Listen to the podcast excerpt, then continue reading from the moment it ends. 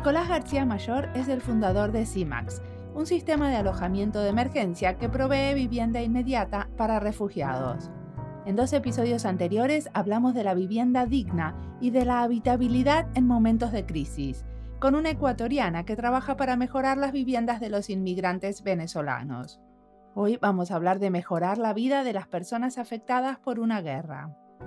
Nicolás es un diseñador industrial argentino especializado en desarrollo humanitario y preservación del medio ambiente. En el momento de esta charla estaba en Polonia, cerca de Ucrania, ayudando con un sistema de alojamiento en el contexto de la guerra. Después del ataque de Rusia a Ucrania, hay mucha necesidad de espacios nuevos en zonas destruidas.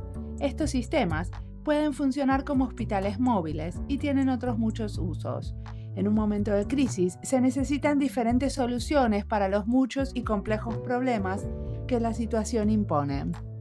Mi nombre es Mariana Salgado, esto es Diseño y Diáspora.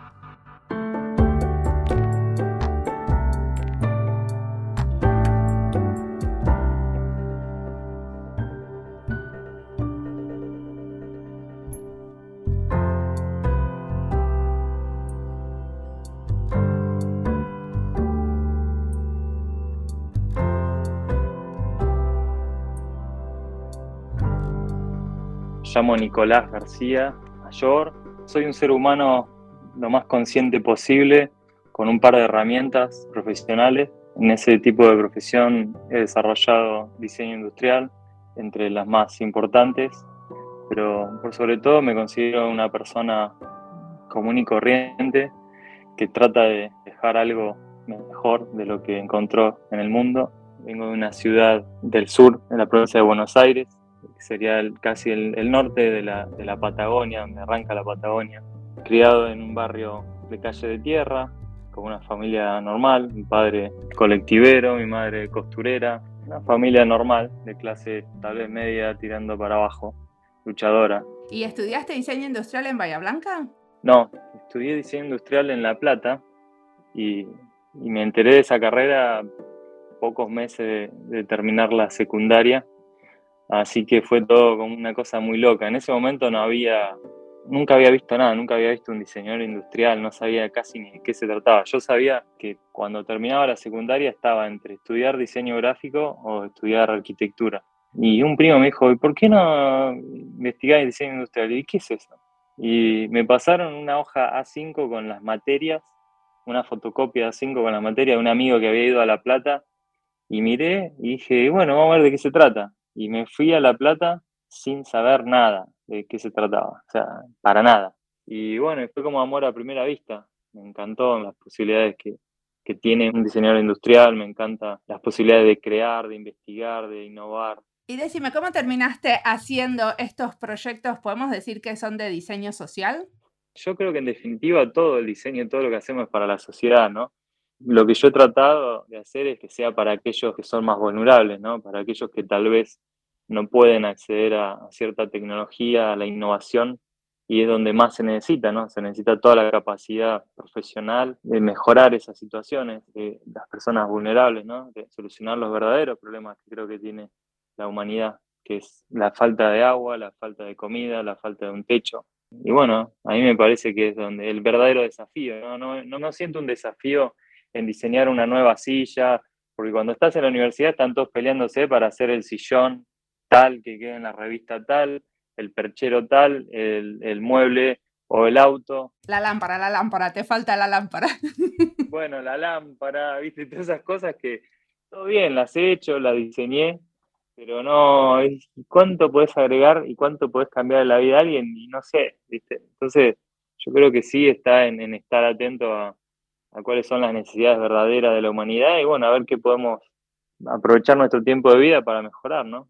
¿Cuál fue el proyecto que abrió las puertas al tipo de trabajo que estás haciendo hoy en día? Bueno, hay muchos, porque en realidad desde que empecé la universidad, cada trabajo práctico que yo hacía tenía que ver con mejorarle la calidad de vida a alguien. En una escuela hice, diseñé muebles y pensaba en cómo sería la mejor manera de interactuar entre los alumnos, entre la atención del maestro, entre el trabajo en equipo yo desde siempre tratando de aportar desde el diseño una mejora en algo. Pero bueno, tal vez fue mi tesis, que fue a fin de año, a fin de la carrera, que decidí ahí generar un proyecto bastante raro para ese momento, que era el año más o menos 2002, 2001, y dije, bueno, quiero hacer algo para mejorar la situación de, no sé, de un sector que esté golpeado, que necesite innovación, y vi que el tema de viviendas temporales para emergencias complejas, como sea desastres naturales, guerras o desplazados por distintas situaciones, no había nada, ¿no? La gente está tirada en carpas o, con lonas o así nomás en el barro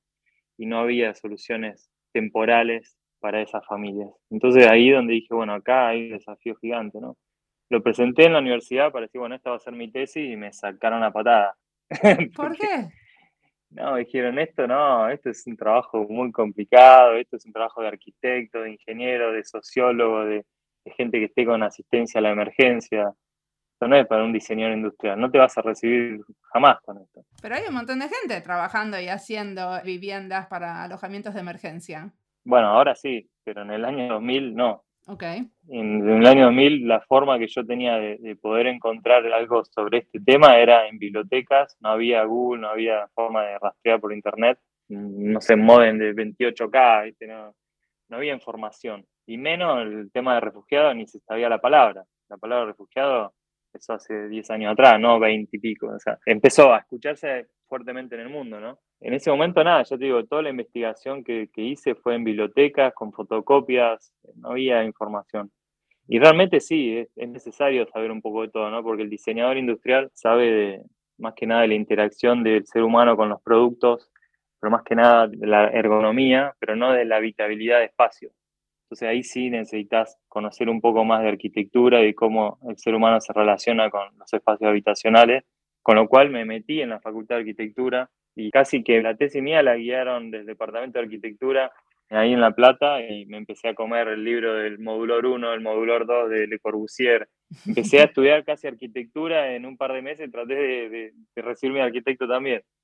Y, y, fue muy interesante o sea, ver todas las posibilidades habitacionales, las formas, las formas de estructuras plegables, me metí en un tema de ingeniería para ver cuáles eran las capacidades de extender estructuras, de, plegar, de ocupar poco espacio, de, la parte de soportar peso con estructuras livianas.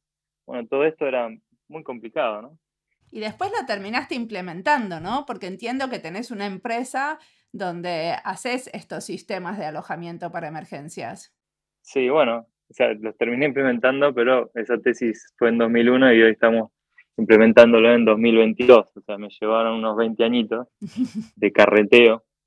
Y sí, hoy lo hemos implementado y estamos trabajando. Ahora estamos hablando, yo estoy justamente en Polonia, acá en Varsovia, donde estamos llevando unidades a Ucrania para ser utilizadas más que nada ahora como hospitales móviles para atender a los heridos ahí en, digamos, en la línea donde, donde lamentablemente se está bombardeando.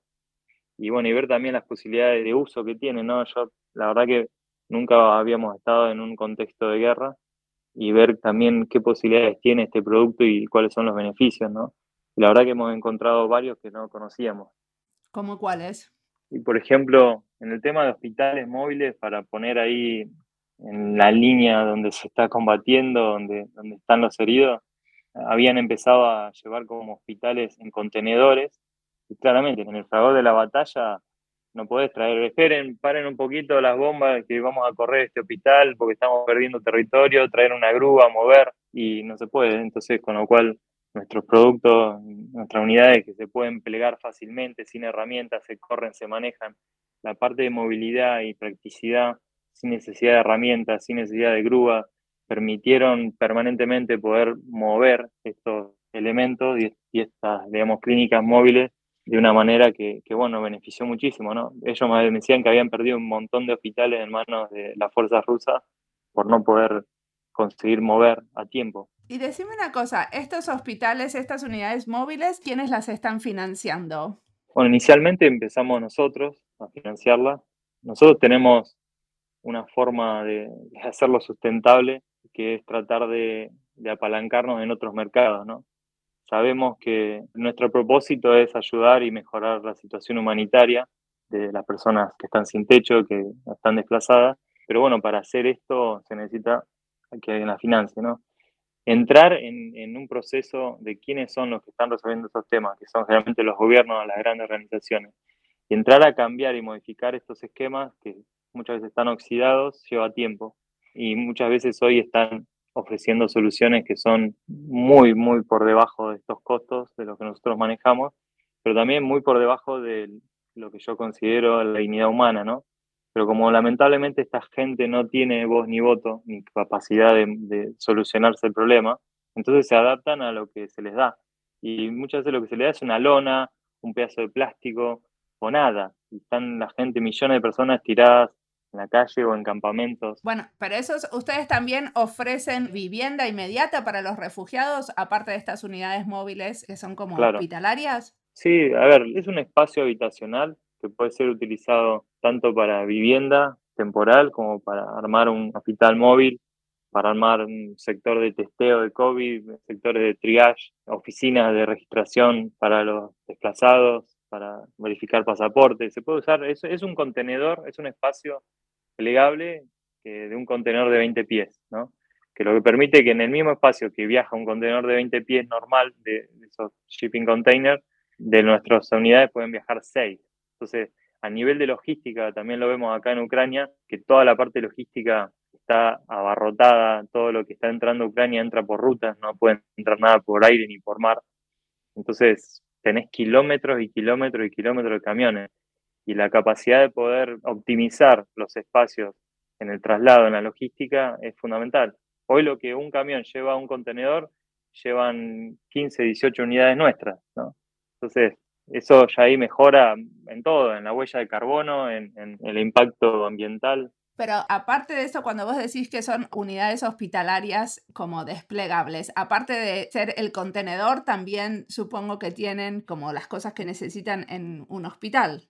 Y no, porque eso depende del uso que le dé la organización que lo vaya a utilizar, ¿no?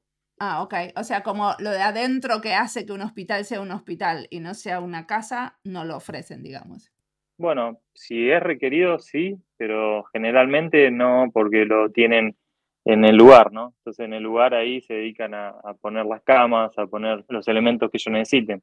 No podemos tener kits ya preensamblados por si acaso porque cada situación depende de distintas necesidades. Seguramente en algunos casos querrán solamente una sala de aislamiento, en otro caso una sala de, una cirugía de baja complejidad, en otro caso de alta complejidad y toda esa aparatología nosotros no manejamos, no no es nuestro tema. Perfecto. Y decime una cosa, no terminé entendiendo, vos dijiste que la manera de hacerlas sustentables es apalancarnos en otros mercados. ¿Me explicás qué quiere decir?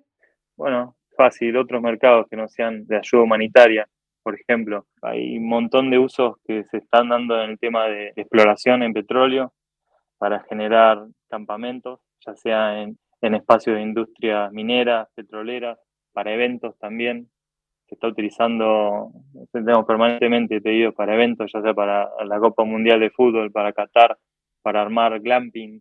¿Qué quiere decir glamping? Glamping quiere decir glam de glamour, ping de camping. Entonces es armar como una especie de camping con glamour. es una tendencia bastante grande y creciente en el mundo. ¿Cómo no me enteré con lo que me gusta ir de campamento? Bueno, tenés que poner, poner glamping y te vas a, vas a ver todo lo que pasa. Me falta el glamour en el campamento. Está faltando el glamour. Es, una, es un mercado creciente y se, estima que en los próximos años, en los próximos cinco años va a crecer un 400% alrededor del mundo. Yo soy bastante amante del outdoor y bueno, hay un montón de experiencias de esto. Es más, en Airbnb pones y tenés un montón de experiencias de tiny houses, de diferentes movimientos ¿no? que están más que nada en contacto con la naturaleza. Bueno, todo esto es un mercado creciente, también para uso personal. Todavía no estamos lanzándolo, o sea, para el tema de uso individual, porque estamos más que nada trabajando así, digamos, con empresas, con organizaciones. Y bueno, y lo que nosotros tenemos es cada 10 unidades que vendemos para otros mercados, una la donamos a través de nuestra fundación, pues tenemos una Benefit Corporation que está incorporada en Washington, D.C. y una 501c3 es una fundación y bueno, a través de eso recibimos donaciones, donamos nosotros. Estamos hoy por arriba de nuestras expectativas en, las capacidades de donación porque eso que teníamos ese plan de cada 10 donamos una, estamos donando cada 10, 10, no sé, una cosa así. Pero si es así, entonces, ¿de qué viven?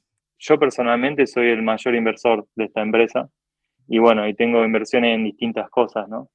Y trato hoy por hoy de, mover esto. Empezamos a fabricar este año a, nivel global, o sea, para distribuir a nivel global.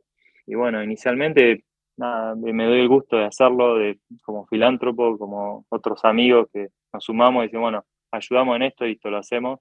Y bueno, y hemos armado un concepto de empresa distinto, ya he probado tanto porque he tenido tiempo de carretearla. He armado, he empezado con una fábrica con 600 y pico personas. ¿Una fábrica de qué? Bueno, para fabricar esto, ¿no? Para fabricar las unidades.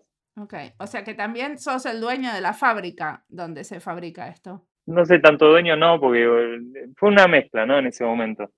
Pero sí responsable de, que esa fábrica saliera adelante y, y organizar todo eso, ¿no? Pero bueno, ahora cambiamos. Ahora estamos coordinando, tener un equipo bien de, ingeniería, de innovación, de diseño, de venta, de comercio exterior, pero después estamos tratando de hacer outsourcing de toda la parte de, fabricación. Y eso nos está permitiendo ir un poco más liviano, no tener semejante presión en el tema de producción. Y sí lleva tiempo poder introducir una línea de, montaje en, otras fábricas, pero bueno, hemos hecho ya un par de, convenios interesantes y estamos ahora viendo la posibilidad de abrir otras fábricas. Tenemos una en Perú y estamos abriendo posiblemente, si Dios quiere, en un par de semanas en España también. Y bueno, apalancándonos en sectores productivos que ya están instalados, que muchas veces están sobredimensionados y tienen la posibilidad de, armar otra línea de montaje en su fábrica. Y bueno, ahí es donde nosotros tratamos de meternos y aprovechar eso, ¿no? A la fábrica es un win-to-win, porque a la fábrica siempre les interesa tener un portfolio de producción equilibrada ante una situación de pandemia. Muchas fábricas automotrices quedan sin movimiento y, o de transporte y ahí donde nosotros, bueno, tenemos la posibilidad de ofrecer soluciones humanitarias, donde en ese momento donde todo queda paralizado, nosotros en realidad estamos dando soluciones, ¿no? Así nos estamos balanceando económicamente.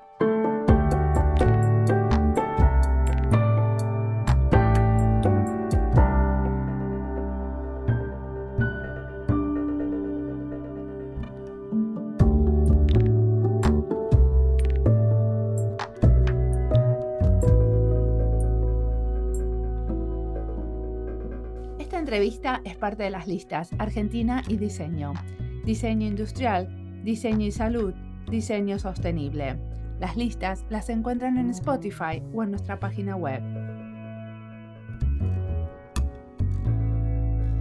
La falta de agua, de comida y un techo son los verdaderos problemas de la humanidad. Como ser humano y como diseñador, tenemos que estar atentos a las necesidades verdaderas, nos dice Nicolás y una no puede sino preguntarse si lo que hacemos sirve para mirar esos problemas y priorizarlos. Hay muchos problemas complejos para resolver y no todos somos los indicados para resolver exactamente esos, pero es importante que los que sí tienen las habilidades puedan hacerlo.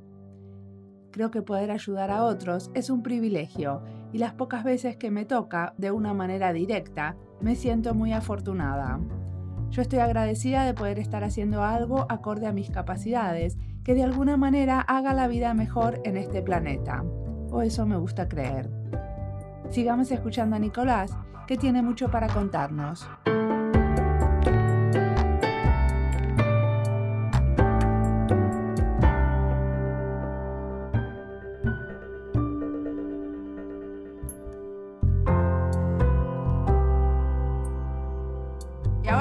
En Varsovia, supongo que parte de la razón que estás ahí es que estás viendo cómo están funcionando las unidades estas móviles en territorio. ¿Tenés pensado desarrollar nuevos productos para estas situaciones de emergencia? Sí, claro. Sí, hay para hacer miles de cosas. Y claramente como diseñador es lo que yo quiero hacer, me quiero dedicar. Hay para hacer un montón de soluciones. Lo que pasa es que cada desarrollo requiere de, mucha inversión, de prototipado, de matricería, de testeo, cada cambio, cada, o sea, una cosa es hacer algo, uno, dos, tres, cinco productos, otra cosa es hacer una línea de fabricación a nivel masivo. Montar eso es muy complicado y más que nada en los volúmenes de los productos que nosotros estamos diseñando, no son productos grandes, con moldes y matrices gigantescas y muy costosas. cada cambio en un molde, cada cosa es uh, tremendo. Ok, ¿y la decisión de qué tipo de desarrollos van a hacer, la toman con un equipo? ¿Cómo funciona? ¿Ven la necesidad ahí en el territorio y después qué pasa? Y bueno, lo tratamos de desarrollar y inicialmente buscamos que haya la posibilidad de, de una demanda, ¿no? O sea, no, en este caso ya nos arriesgamos nosotros a desarrollar este producto y si bien había una demanda importante y la hay, para introducir a un sistema que ya está oxidado, que está trabajando así de siglos, introducir algo nuevo y te lleva mucho tiempo de evangelizar, de mostrar, de, testear, de romper esquemas, porque nosotros lo que hacemos, ¿con qué lo comparan? No tienen ni siquiera, no saben cómo nombrarlo. Entonces le, le dicen el nombre de la empresa, el CIMAC, pero ¿qué es? ¿Es una carpa? No, no es una carpa. ¿Es un contenedor? No, no es un contenedor. ¿Es un tráiler? No. Entonces es un elemento que que es un híbrido que viene a traer algunas soluciones en algunos puntos, no en todos. Si lo comparás con un contenedor, por ahí no tiene las características de rigidez de un contenedor, pero tiene muchos beneficios en el tema del traslado, ¿no? En el tema de logística, en el tema de movimiento. Hay veces que hay que llevar un espacio habitacional o un espacio de oficina a un sector donde las rutas se rompieron, donde no hay acceso, una camioneta 4x4, con distintas formas lo puedes llevar, ¿no? Y después, bueno, el tema de una carpa, bueno, ya se sabe, no, no, son lugares aptos para, para, vivir ahí por un tiempo extendido. Así que estamos haciendo eso, ¿no? Y ahora, por ejemplo, hay centros de refugiados montados solamente a partir de las unidades de ustedes. Todavía no, se están usando en situaciones puntuales. Estamos tratando de empezar este movimiento y demostrando también de que en sí el producto no se puede comparar con un contenedor, por ejemplo, porque el costo de un contenedor no solamente incluye el costo en sí del producto, sino cómo llevo el contenedor este del punto A al punto B. Entonces ahí le tenés que sumar los transportes de un camión, de grúas, de personal para izar ese contenedor, para bajarlo, para instalarlo. Y todo eso es un costo que está asociado directamente a la usabilidad del producto. Y eso es parte del costo del producto. Pero hoy como eso está desglosado, entonces nos es difícil a nosotros demostrar que sí. O sea, cuando alguien contrata un servicio, esto sale el producto, esto sale la logística, y nosotros en la logística reducimos, pero 10 veces la logística, el costo de logística, el impacto al medio ambiente. Y bueno, eso es lo que estamos tratando de demostrar y está llevando un tiempo, ¿no? Más que nada en el tema humanitario. ¿Estás en eso? Estamos en eso, porque cuando vos decís movés 5, 10, está bien, pero cuando vos movés mil unidades, ahí tenés un impacto gigantesco. Tenés que mover mil contenedores, tenés kilómetros de kilómetros de kilómetros de camiones en la ruta. El impacto es gigantesco, la traba de rutas es imposible. Hay un lugar acá en Varsovia donde hay más de 5.000 personas evacuadas y están en, un centro de exposición. ¿eh? Pero si vos tenés que evacuar a esa gente con contenedores, como hay en otras partes del mundo, ¿cuánto te lleva de logística, de, de gasto de gasolina, de transporte, de logística? Bueno, en el caso nuestro, reducir eso y mejorar eso al 90% del costo es algo que lo tenemos que ir demostrando, ¿no? Son cosas innovadoras, tecnologías que tenemos que ir posicionándola y bueno, y es, cuestión de, la usabilidad, ¿no? Que se vaya viendo.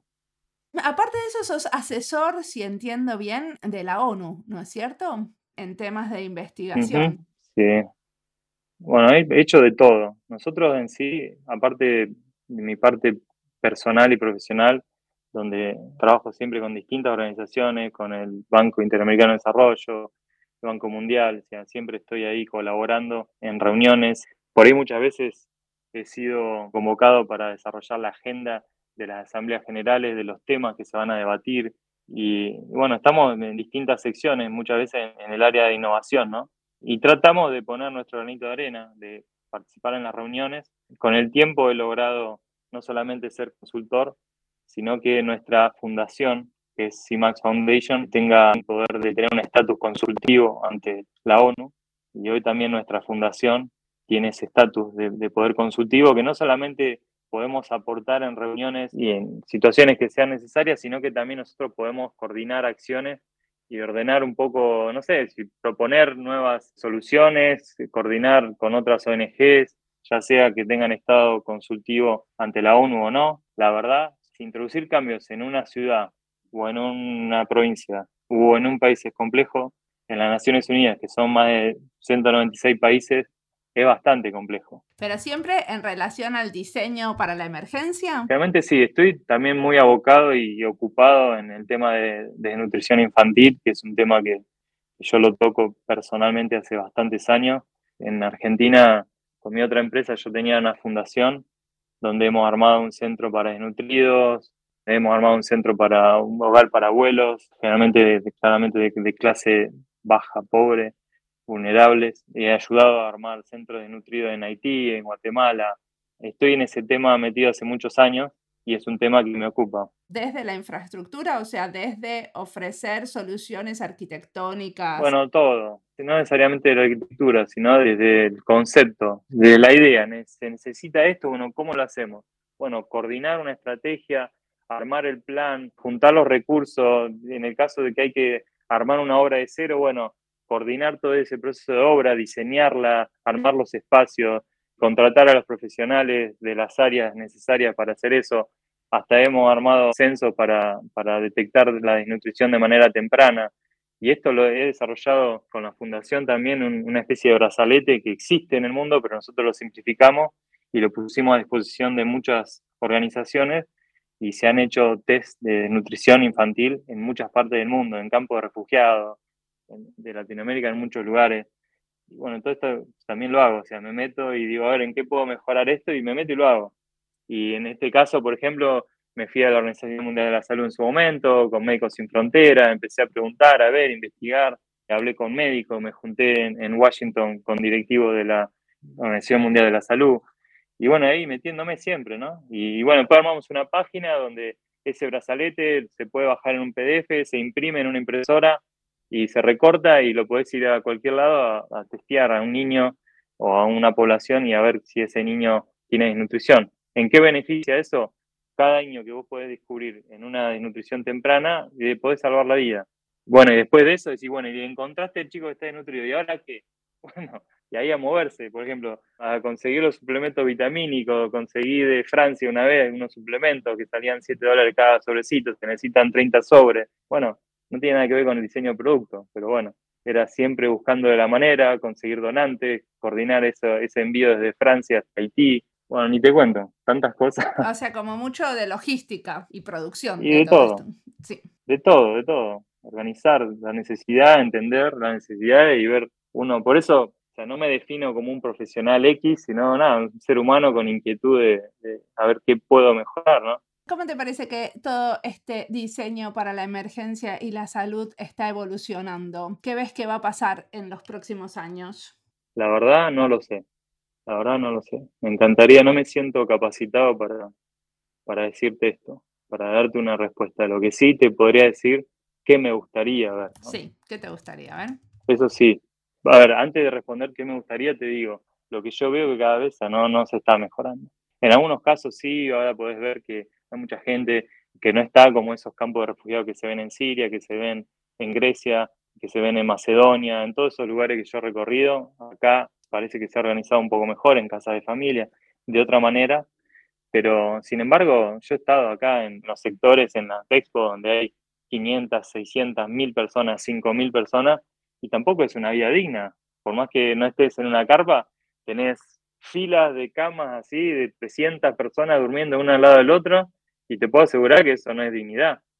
O sea, tenés personas que vienen heridas, que vienen con niños, y están durmiendo en unos catres, y sí, bueno, que es mejor que una carpa, sí, es mejor, pero eso no es dignidad. Lo puedes aguantar un día, dos, pero hay personas que están meses durmiendo mil personas todas metidas una al lado de la otra en un contexto de COVID, donde estamos todos enloquecidos usando una máscara ahora están todos acumulados en esos sectores. Entonces, si hoy la gente eso lo ve como, bueno, estamos mejorando, no, no estamos mejorando, eso se viene haciendo hace años. En el Katrina, en Estados Unidos, lo metieron todo a un estadio a las personas y de noche había violaciones, había abuso de niños, porque metés 500 personas en el mismo lugar y metés delincuentes, metés sexópatas, metés familias normales, eso no es una solución. Entonces, ¿hoy se está mejorando? No, yo no veo, no veo mejora, no lo veo, lamentablemente. Hay algunas cosas que sí están mejor, pero no se ha elevado la conciencia de que hay que responder con dignidad. Al refugiado se lo ve como si fuera una raza aparte, no se lo ve como un hermano, no se lo ve como un ser humano igual que nosotros, que ante un evento podemos perderlo todo y vos y yo podemos estar necesitando un asilo. Bueno, pero la realidad es que con los refugiados ucranianos lo que está pasando es muy diferente a lo que estuvo pasando en el 2015, ¿no? De eso se está hablando mucho, que la reacción de los europeos es como muchísima más solidaridad y más empatía, justamente porque son más blancos y tienen más educación, muchos de ellos, que los refugiados y los que pedían asilo durante la crisis del 2015. Puede ser, pero a ver, Grecia también es parte de Europa, ¿no? Y si vos ibas a las islas donde estaban cruzando en Lampedusa, ibas a, bueno, a, todos los lugares donde, donde han recibido refugiados en Italia, o sea, eso también Europa. ¿Y cómo estaba la gente? Un desastre. ¿Cómo sigue estando en los campos ahí, en Mora, Camp, en todos esos lugares? Eso también Europa. Entonces, seguramente ahora hay algunas cosas mejores. Polonia ha mejorado en ciertas cosas o ha dicho, bueno, los recibimos en nuestras casas. Y sí, pero eso es muy temporal. Hoy no está funcionando. Hoy ya algunas familias acá se les daba, creo que 10 dólares por, por persona que recibían para darle un estímulo y por eso también beneficiaron de que muchas puertas se abrieran, pero ahora ya cortaron eso y ya muchas familias le están pegando una patada a todas estas familias que recibieron. Y hay un montón de gente que se está volviendo a Ucrania, aunque sigan los bombardeos, y se están volviendo, porque no tienen dónde estar. Entonces, hay un montón de cosas que entre la realidad y lo que se cuenta y lo que se ve, hay diferencias, ¿no? Así que yo ahora te digo, ¿cómo me gustaría ver? Bueno, ver una, humanidad resiliente, preparada. Ya sabemos que ocurren más de 350 desastres naturales por año. Ya se saben las zonas de sismo, ya se saben dónde puede haber terremotos, dónde puede haber deslave, dónde puede haber inconvenientes. Entonces, ¿cómo nos preparamos? bueno, en ese caso es lo que nosotros tratamos de hacer, es preparémonos, así como en tu casa es obligatorio tener un extintor por si le prende fuego, bueno, vos tenés que tener un sistema habitacional por si pasa algo, ya lo vimos en el COVID. Todos los hospitales abarrotados y los pacientes en la calle, no teníamos oxígeno. Entonces, ya sabemos que vamos a estar enfrentando estas cosas. ¿Cómo nos vamos a preparar? Y lamentablemente veo que no, no se haya aprendido mucho y que si tengo que pensar en cómo se ve el futuro y se ve feo, porque el creciente no me sale la palabra. Las consecuencias del cambio climático y la situación política hacia el incremento de la cantidad de gente en movimiento. Sí, el, incremento de población a nivel global. En 2050 se piensa que va a haber más de mil millones de personas desplazadas para 2050. Con suerte, si no haber más. Ya tenemos unas 300 millones de personas desplazadas en este momento. Entonces, si no se hace algo realmente con conciencia, después de todas las cosas que estamos pasando, y la verdad que el futuro se ve medio feo. Si queremos aprender más sobre esto de diseño para la emergencia y este tipo de diseño que vos estás haciendo, ¿qué cosas te inspiraron? ¿Qué le recomendarías a la gente que nos está escuchando que lean, miren, escuchen?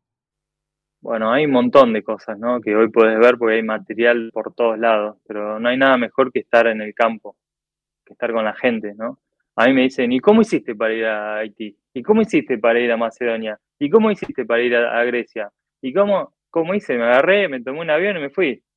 Así hice. O sea, no esperé la invitación de nadie, no esperé que me llamaran. En algunos casos sí me han llamado y he coordinado y, y he tratado de ir, pero después soy yo que tengo ese amor a tratar de hacer algo por el otro y voy y me meto. Entonces, para mí, estando cerca de la gente, escuchando, escuchando, escuchando, escuchando, escuchando, sintiendo con ellos, y después de ahí ver qué se puede resolver, porque está lleno de especialistas que van a decirle cómo son las cosas, y no es así, tenés que estar ahí, tenés que escuchar, tenés que vivir con ellos. Y muchas veces la solución es un abrazo, no es ni siquiera ir a, darle nada, ¿no? Es ayudarlos, a sacarlos del agua, a, a, sacarlos que no se estén ahogando en un bote. Hay miles de cosas para hacer. Y después de ahí se te puede, estando en el lugar, bueno, se te va a ocurrir, mira, acá podemos hacer esto para que la gente no se ahogue, o podemos hacer esto para que la gente tenga un mejor refugio con materiales del lugar. No sé, hay miles de cosas. A mí se me ocurrió esto, que es lo que estoy haciendo, estoy tratando de hacer lo más que puedo, pero ya te digo, la mejor manera de, conocer sobre emergencias es estando, ¿no? Como todo, como decir, ¿Cómo hacer para aprender sobre el amor y enamorarte? bueno, también hay un montón de literatura maravillosa, hay poemas. ¿No te inspiró ningún libro en particular o una película o algo que vos digas, esto vale la pena si uno está incursionando aparte de ir al territorio? Eh, la verdad, te digo que no. Ok. O sea, no hay, es una inspiración personal que tengo. Me inspira personalmente que no se me pase la vida sin haber hecho algo interesante para mí, ¿no? Me inspira pensar de que, bueno, hay alguien que está viviendo un poquito mejor gracias a una ayuda mía, eso me da alegría. Y no, no, no, no lo saco de una película, lo saco de, de pensar de que hay un niño en Colombia que no tenía un brazo y pasé dos semanas, me puse y busqué la manera de hacer un brazo con una impresora 3D, conseguí y bueno, y hoy ese chico está tocando una trompeta, está, lo llamaron en la Filarmónica de Medellín, armaron un laboratorio con la universidad y le están enseñando robótica en, en una jungla, en una tribu. Eh, me inspiró esa noche que ese chico lo llevaron porque el alcalde de la ciudad lo pusieron como el, el niño no sé qué estrella y esa noche dormían en un hotel con la madre y comieron y esas cosas me súper inspiran. Eso no, no lo ves en una película, eso es algo que si una semilla mía fue creciendo y hay gente mejor y me inspira ver en un barrio que hicimos un comedor para niños y, ese barrio era todo casas de chapa. Y después un día fui que ya se fue montando, arreglando, se fue creciendo, creciendo el comedor ese, se hacían pijama party con los niños del barrio, todo, y un día me subí arriba del techo y miro y muchas de las casas que eran de chapa estaban hechas de concreto. Entonces, el punto que nosotros habíamos hecho en ese momento, donde no había agua, no había nada, y donde nos peleamos con los políticos porque nos sacaban a patada, hoy por hoy sí es un barrio, y hay casas dignas, y hay baños, y hay vida, ¿entendí? Y luz. sé yo lo que digo es, métanse, métanse, inspírense con, con tocar el corazón de la gente. Muchas gracias por la entrevista. A vos, querida. Muchas gracias.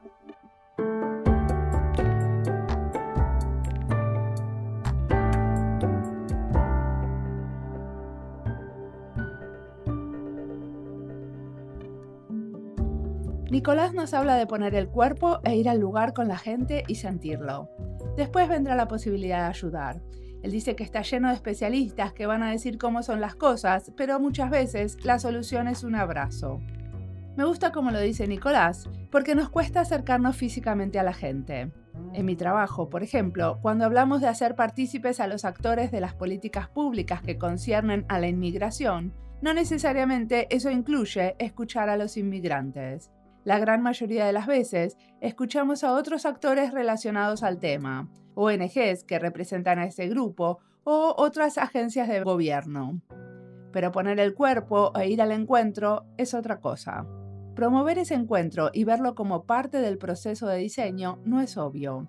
Y a veces termino yo, la que voy, con una colega pero no convencemos a muchos más de acompañarnos. Lo de ver con los propios ojos es importante y es una parte importante de entender el problema. Se entiende con la cabeza, pero también se entiende poniendo el cuerpo. Y ese trabajo de ir al territorio, olerlo y sentirlo, no sale naturalmente y no está incorporado como parte de las prácticas de hacer y modelar políticas públicas. Por eso queremos aprender de los que sí van al territorio, Muchos diseñadores trabajan en colaboración con comunidades indígenas y afroamericanas en diferentes partes de Latinoamérica. Sobre esto compilamos un libro recientemente, Diseño y Territorios. El 9 de septiembre tenemos un evento híbrido en la Biblioteca Nacional para presentar el libro. Si están en Helsinki, pueden venir a la biblioteca de Odi. Si no, el evento lo pueden acceder desde nuestra cuenta de YouTube es a las 18 horas en Finlandia, a las 10 horas en Colombia y a las 12 horas en Buenos Aires. Estaremos presentando el libro con Natalie Pinto y Alexandra Cuarian, quienes lo prologaron. Esperemos verlos ahí y si quieren aprender más sobre estos procesos de diseño en territorio con comunidades, también pueden leer el libro. Lo encuentran desde nuestra página web.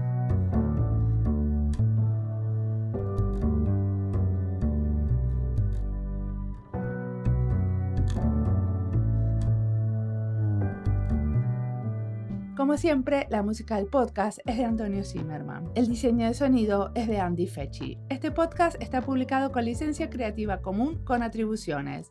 Esto fue Diseño y Diáspora. Pueden seguirnos en nuestras redes sociales en YouTube, Instagram y Twitter o visitar nuestra página web diseñoydiaspora.org. No olviden recomendarnos y recomendar nuestros libros. Nos escuchamos en la próxima.